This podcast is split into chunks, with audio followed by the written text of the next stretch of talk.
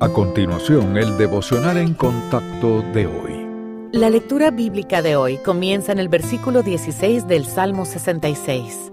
Venid, oíd todos los que teméis a Dios, y contaré lo que ha hecho a mi alma. A él clamé con mi boca y fue exaltado con mi lengua. Si en mi corazón hubiese yo mirado a la iniquidad, el Señor no me habría escuchado. Mas ciertamente me escuchó Dios, atendió a la voz de mi súplica. Bendito sea Dios, que no echó de sí mi oración ni de mí su misericordia.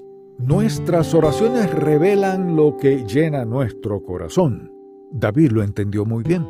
Después de ser confrontado por Natán con respecto a su pecado, David suplicó ser limpiado y recibir un corazón limpio. Si permitimos que el pecado sin confesar sea parte de nuestra vida, Dios no escuchará nuestras oraciones, pues el pecado crea una barrera entre nosotros y Él. El Señor ha prometido perdonar la transgresión una vez que admitamos que nuestra acción fue incorrecta y nos apartemos de ella. Pero si solo confesamos nuestro pecado de la boca para afuera y nos negamos a dejar la conducta impía, no nos hemos arrepentido de verdad, puesto que no siempre podemos discernir lo que se esconde en nuestro corazón.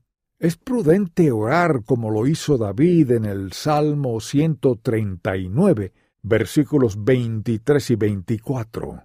Examíname, oh Dios, y conoce mi corazón Pruébame y conoce mis pensamientos y ve si hay en mi camino de perversidad y guíame en el camino eterno.